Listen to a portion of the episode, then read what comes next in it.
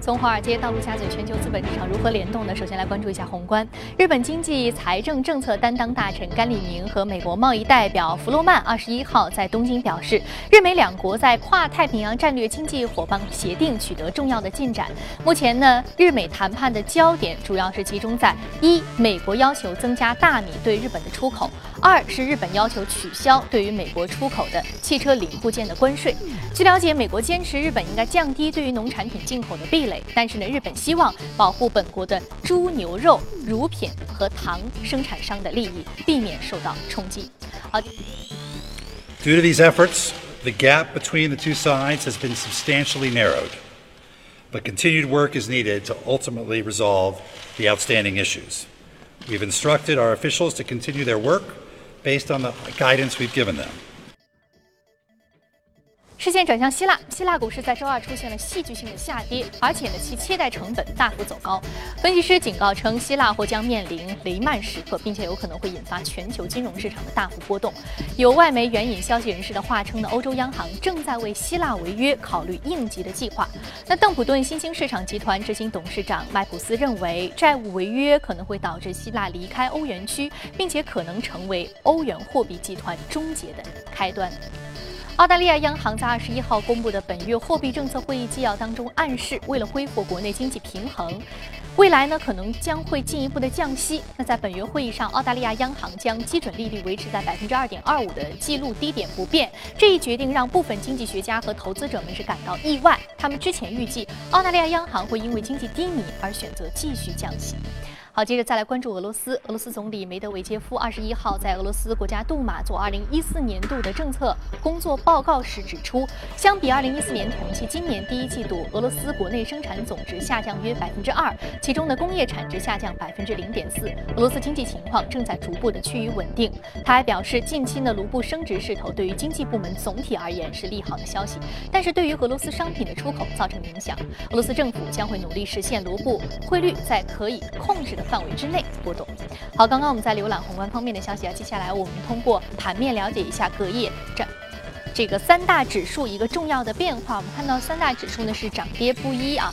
道琼斯工业平均指数收盘下跌了百分之零点四七，纳斯达克综合指数收盘上涨百分之零点三九。那标普五百指数的收盘呢是呈现了一个跌势，下跌了百分之零点一五。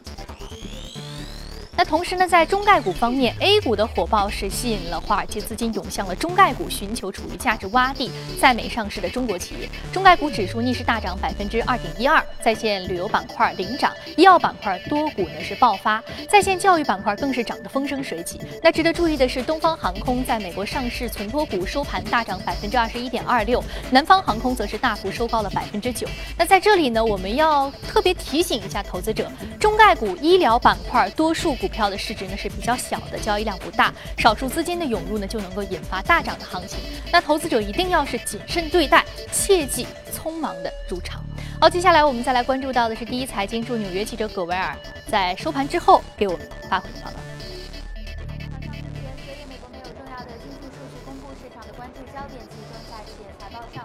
生物科技板块的大幅上涨提振纳指，在三大股指中涨幅领先。截至目前公布财报的企业中，有很大一部分的一个共同特点是盈利好于市场预期，而营收则往往表现一般，甚至低于预期。值得注意的是，由于受到了美元走强的影响，此前分析师已经大幅下调了当季美股企业的盈利预期。以三只个股为例呢，杜邦、Verizon 和联合技术公司公布的一季度财报，每股盈利均好于预期，而营收也都不及预期。其中，杜邦表示，美元走强至少令企业盈利每股损失达到二十五美分之多，股价大跌近百分之三。同样的，IBM 的财报中也提及汇率波动所引发的负面影响，IBM 一季度营收更是连续十二个月出现下滑。嗯，好的，谢谢格尔给我们带来的观点。这里是正在直播的，从华尔街到陆家嘴。刚刚我们说到希腊股市出现了一个大幅的下跌，那么希腊目前呢，国家的一个风险敞口也是展现在了全球投资人的面前。那接下来希腊的局势会怎么走？我们从一开始呢来聊聊这个话题。好，马上进入到今天的节目。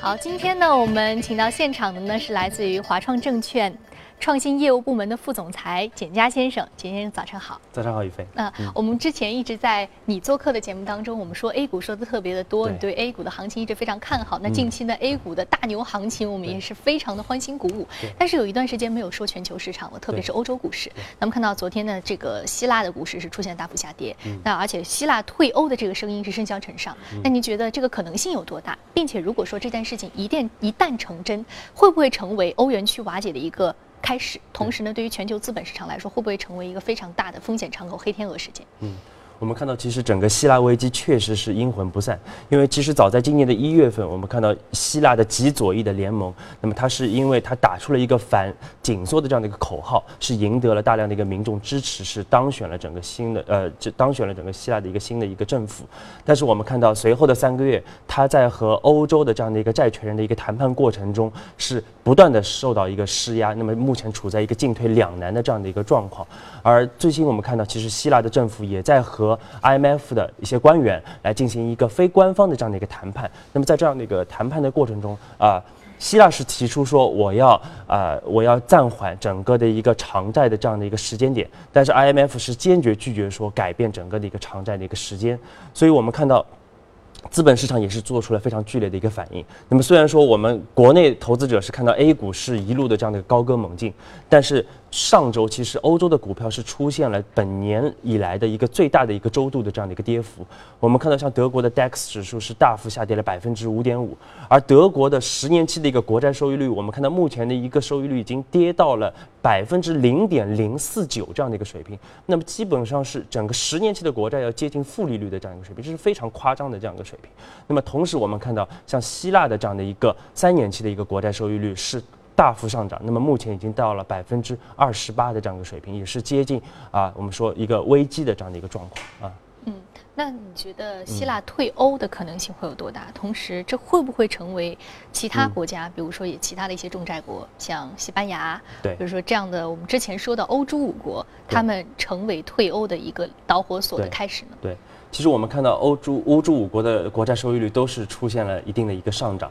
但是我们认为整个的一个欧债呃这个希腊危机可能是可能是有惊无险的啊。那么最理想的一个状况可能就是。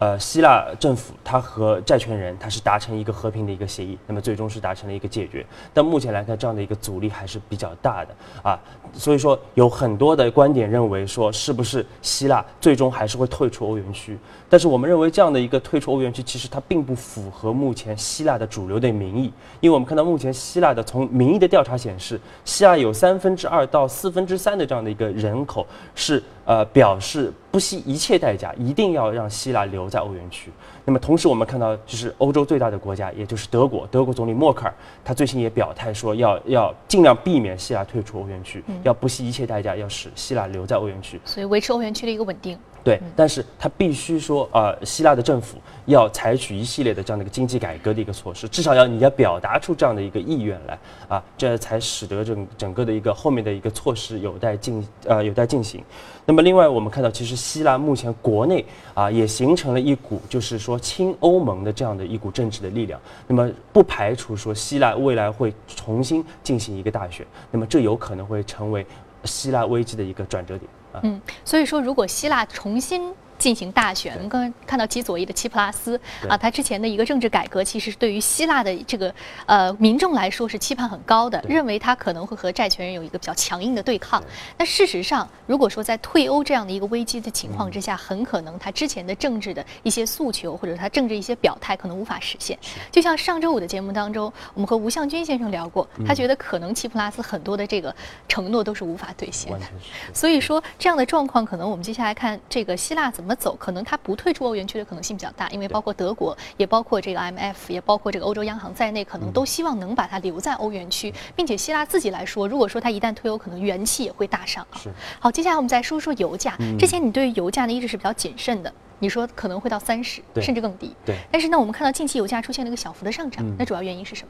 对，其实我们之前在说整个全球油价的时候，当时我们说是三十，但是我们其实还强调了一点，就是油价它其实是一个全球政治博弈的一个非常核心的这样的一个品种。而目前来看，其实油价有可能它的一个政治的大底正在出现，那么这也是导致了整个啊国际油价在近期出现了一个微幅的这样的一个持续的一个反弹。那么为什么说这个政治大底？就是我们看到，其实这一轮油价的这样的一个始作俑，就是大跌的这样的一个始作俑者，也就是沙特，它最近出现了一个服软的一个迹象。那么它一方面啊，就是提高了对于欧亚洲的这样的一个原油的一个出口的一个价格。那么同时，它也是呃邀请到各个的一个呃一个呃博弈的一个多方，那么来进行一个谈判，那么从而来集体来宣布来进啊进行一个油价的呃油呃原油那个产量的这样的一个下降啊。那么同时，我们看到它也邀请了俄罗斯在六月份出席欧佩克的这样的一个峰会，那么来共同商讨这样的一个原油的这样的一个产量的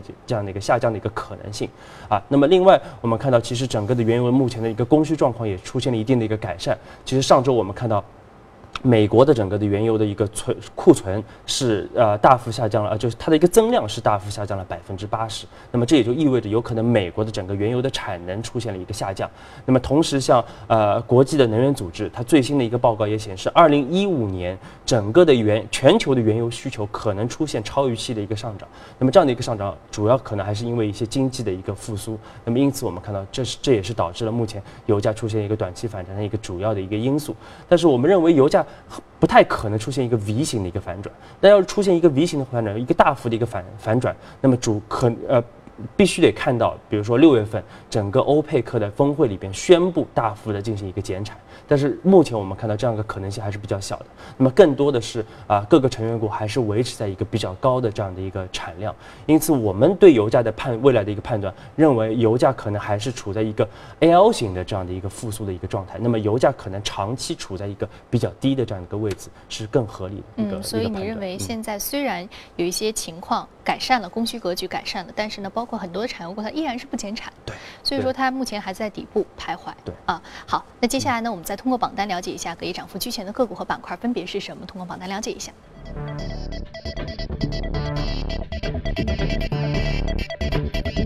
包括民航、卡车制造、无线通信、书籍出版、半导体设备与材料是领涨的板块。我们再来看到个股方面。个股方面，包括互联网营销、卡车运输、民航、生物技术以及电气设备是领涨的个股。我们今天要说的是一只来自于互联网营销行业的个股。呃，那简家先生，这一只个股主主要的一个看点是什么？我们看到隔夜的涨幅是达到了百分之五十五点八八，目前的价格是十六点一八美元每股，百分之五十五点八八这样一个非常大的异动，主要来自于什么样的一个消息的刺激，或者它本身行业的一些格局的变化吗？对，其实 Valtteri 这家公司，呃，它市值非常小，目前涨到现在，它可能也就一一呃一亿美金不到的这样的一个水平，七千七百万美金的这样的一个市值。那我们看到它昨天啊，它是位于纽约州，那么它主要是从事就是手机和移动端的这样的一个互联网营销的这样的一个业务。那么其实它的一个股价看到昨天是上涨了百分之五十五点八八，其实它在三月三十一号的一个收盘价只有一点零一美元，那目前已经昨天是上涨到了十六点八美元的一个收盘价，那么最高是上摸到了十九美元，也就是说它在半年半个月的时间里边，它上涨了十六倍。到十九倍这样的一个非常夸张的这样的一个涨幅，那么它主要的一个上涨的因素就是我们看到投资大鳄，也就是卡尔艾肯，它是在月初它是宣布说持有了，它是默默的去持有了整个 v a l t e r y 百分之五十二点三的这样的一个股股票。那么卡尔肯我们知道一直是以这种收购低低低估值的这样的一个公司，并且来挖掘公司的一个潜质而闻名的啊。那我们说到其实 v a l t e r y 所处的这样的一个互联网营销的行业，那么无论是在中国还是美国。都在处在一个爆发期，因为我们的一个移动端的产品的渗透率正在不断的一个提升。而去年我们看到，二零一四年其实呃互联网的这样的一个广告已经首次超过了电视广告，成为第一大的这样的一个媒介。因此，我们认为啊这样的一个这样的一个市场，无论是国内还是国外，都处在一个爆发期。那么对于产业链里边的各个行业的一些公司，都会相对受益。那么其中我们最看好的，还是一些具有技术优势的一些平台类的公司，可能会最为受益于这种行业的一个发展。嗯，那技术优势的平台类公司啊，就比较能够受益于这一波互联网营销行业这一波行势的起来的这样一个发展。那我们还有另外一只个股，我们来了解一下目前的一个状况。我们看到是这个东方航空是暴涨了百分之二十一。那作为一个重要的中概股的一个标的呢，也是吸引了华尔街资金的一个关注，主要是得益于目前的 A 股市场一个大热的行情的一个吸引。那景佳先生，航空股啊，我们从国内的角度来看，刚刚我们看到油价有一波小幅的上涨，但是我们看到呃这个航空股依然是有百分之二十一的这样一个涨幅。那你觉得主要的来源是不是还是是因为 A 股市场一个强大的吸金能力已经传导到了中概股？对，确实比较特殊，因为整个东方航空在 A 股它是处在一个停牌的一个状况。那么昨天美股的一个上涨，那么也有部分的资金是认为，包括其实呃目前因为还没有一些公开的一些信息，那么可能市场在揣测是不是会存在一些大航空公司之间的一些并购，那么就相当类似于像中国南车和中国北车的这样的一些啊并购，那么来推动整个股价的一个上涨。那么这可能是一个昨天出现一个异动的一个最主要的这样的一个原因。嗯，得益于对于这个并购的预期啊，所以会有这样一波大的一个异动的上涨。好，这里是正在直播的从华尔街到陆家嘴，我们稍事休息，广告之后继续接着聊。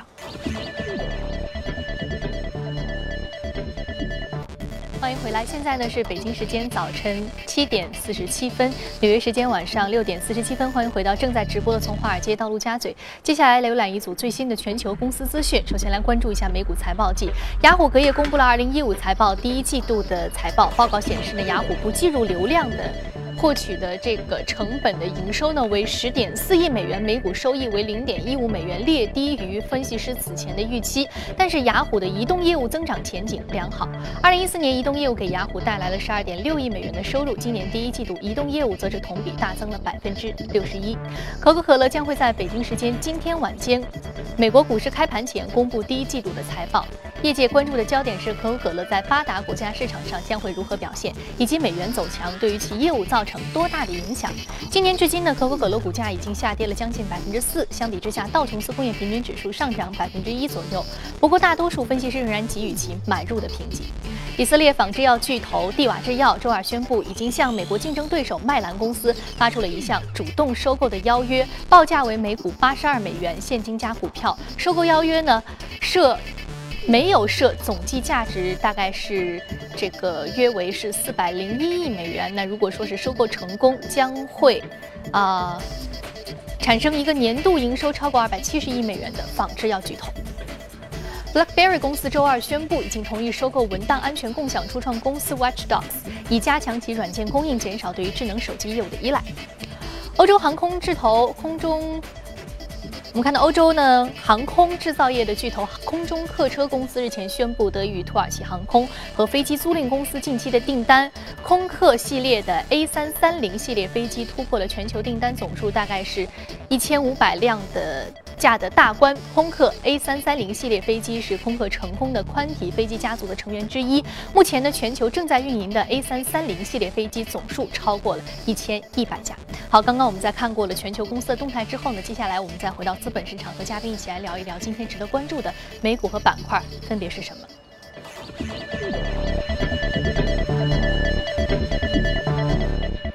要说的是丰田，丰田是来自于汽车板块，大家都非常的熟悉了啊，那是上涨了百分之一点八七。另外是 c i n e r 来自于互联网医疗领域。那之前我们其实，在节目当中也提到过这一只个股，那可以是上涨了百分之零点七三。那我们首先要说到的是丰田，丰田呢已经成为了首家年销售量超过一千万台的车厂啊。简家先生，其实丰田大家都很熟悉，而且汽车板块是一直你的一个非常重要的一个偏爱的板块。那么大盘现在涨到目前的这个位置啊，汽车板块。依旧值得关注吗？对，其实我们看到丰田，丰田刚才主持人也说了，它其实是目前整个的一个全球排名第一的这样的一个汽车的一个企业，它目前的一个市值已经达到了呃两千五百亿美元，那么相当于人民币就是一点五万亿的一个人民币的这样的一个市值。而刚才也讲到了，其实丰田也是啊，它去年呢它的一个销量是达到了一千零二十三万辆，那么也是全球第一家年销售量超过一千万的这样的一个汽车的一个企业。我们看到，其实，在最最新就是刚刚开幕的这样的一个上海车展里边，其实丰田也是带来了一系列的一个新的一个车型来吸引观众的一个眼球。而我们特别关注到，其实丰田在整个的一个新能源车的它的一个发展中，还是一直跑在市场的一个比较前面的一个位置的。那么最新它除了呃发布两款就是在中国本土研发的这样的一个混合动力车型以外，那么另外丰田其实也推出了它的首款的一个氢燃料的这样的一个汽车，一个非常酷的一款汽车叫 Mirai。那么这款汽车它的一个最大的这样的一个功率达到了一百一十四四千瓦，那么。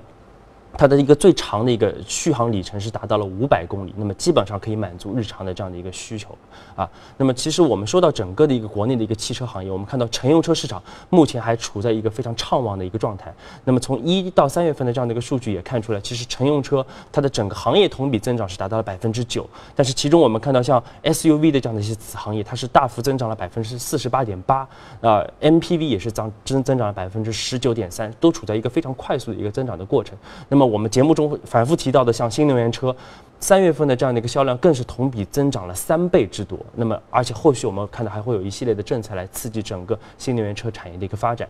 那么，在目前这样一个阶段，我们认为从估值和从啊相对涨幅的角度，我们建议短期之内投资者可以更多的去关注汽车板块里边的一些蓝筹的公司。那么，一方面，其实我们上周也说到了，就是经济数据肯定是非常不好。那么，相对来说，政府会出出台一系列的这样的一些刺激政策，那么来。推动整个一来对冲整个经济的一个下滑的一个风险，那包括上周末我们也看到了，其实央行也是大幅下调了整个存款准备金一个百分点。好，我们看到我们现在屏幕上显示出来的呢，是一些来自于这个汽车行业的一个受益的标的。我们看到包括长城汽车、长安汽车、华宇汽车、国际汽车啊、福耀玻璃、银轮股份、万丰、奥威。宇通客车，还有这个宋之股份和金龙汽车，都是相关的受益的一些板块。另外，我们再来关注到的是另外一只个股啊，我们看到是互联网医疗板块的一些个股。记得去年十月份你推荐这个医疗信息化概念的时候，就提到过这个是个股。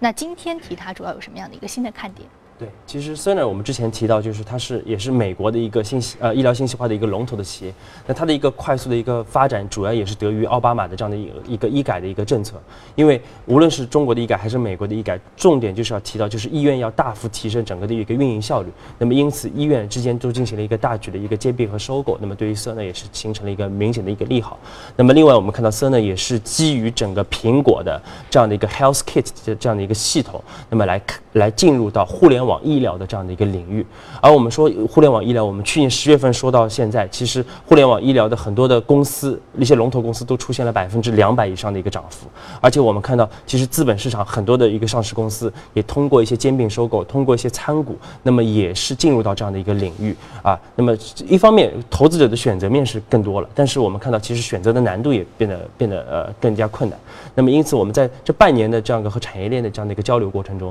我们发现，其实未来整个医疗呃互联网医疗产业很有可能它的一个发展趋势会会走向重度的这样一些垂直的一些模式和一个大生态圈的一个模式。因为其实医疗行业和传统的像我们说的电商模式不太一样，因为电商追求的是大而全，但是医疗行业它可能是要针对就是某一个病种，它要要为客户提供一个闭环的这样一个一一整套的这样的一个一个呃一个闭环。的这样的一个医疗的一个服务，这样才会吸引到大量的这样一些高粘性的、高附加值的这样的一些优质的客户进来。因此，我们说整个的一个重度垂直的这样的一些互联网医疗的这样一些公司可能会相对受益。那么，另外我们说哪些公司如果能形成一个生态圈，那么将更加更更为受益。那么这样生态圈，它可能要把医生啊、把患者、把呃把一些保险机构全部容纳到里边，形成一个多赢的这样的一个商业模式，这样会更为受益。那么就是我们之前节目也讲到了，像。美国的这样一些 PBM 的这样的模式，那么如果能在中国顺利的推行，那将会出现一个非常巨头的这样的一个公司。因此，我们说整个的一个产业，呃，整个的一个医疗改革还在处在一个不断的一个推进的一个过程。我们说医药改药企分离还是一个大势所趋。那么，因此受益于整个互联网呃医疗大爆发的这样一些公司，都会出现非比较多的一个投资机会，整个发展空间也是比较巨大的。那么，也是建议投资者可以重点关注啊。整个医疗板块的一个中长期的一个投资机会。嗯嗯，医疗板块中长期的一个投资机会，尤其要关注这种垂直类的公司，对，有比较好的垂直资源的公司。对，嗯，好的，非常感谢景佳先生。刚刚我们说到，啊，刚刚我们说到这个，其实我们说的这个医疗、互联网受益的一些个股呢，我们接下来再来通过盘面了解一下啊，啊有哪些个股的标的我们是值得关注的？其中就包括宝莱特、久安医疗、三诺生物、乐普医疗、万达信息、卫宁软件、研华智能、海虹控股、一心堂，还有嘉士堂。我记得一心堂和嘉士堂其中其实不仅仅是在互联网医疗。这个领域当中，我们提到之前我们说到这个医药电商也有这两个个股曾经出现过，对，嗯，那这两个概念是不是也是比较紧密的一个联系？对，就是其实我们说到整个互联网医疗，它就是一个大的概念。其实我们之前也推荐过很多板块，像啊医药电商啊，像医疗信息化，其实都是涵盖在整个，包括移动医疗，呃，移动医疗，其实都是涵盖在整个互联网医疗的这样一个范畴当中的啊。而且其另外还有很多的个股，其实它是，比如比如说它是专注于做糖尿病的，或者专注于做心血管病的啊，或者专注于做肝病的。那么这样的一些呃一些公司，那么它可能未来我们说会。会他的一个专注度会导致他会吸引到更多的一个客户，而且很多客户，比如说呃有糖尿病病患的这样一些客户，他可以在这样的一个平台上，他一方面可以得到一些诊疗，得到一些信息，那么同时他也会建立他的一个患友群，那么可以进行一些社交的一些活动，那么这。就是在这些平台上，我们会我们会看到更多的一个粘性和更多的一个价值会体现出来。嗯，更多的粘性，更多的价值啊！好，非常感谢景家先生今天给我们带来的精彩的点评。这里是正在直播的从华尔街到陆家嘴。那刚刚我们节目当中所有说到的有些板块个股以及资讯呢，您可以通过扫描我们屏幕下方的二维码获得。同时呢，您还可以通过荔枝和喜马拉雅电台搜索“第一财经”进行收听。好，休息一下，八点钟的财经早班车再一起来关注一下国内市场。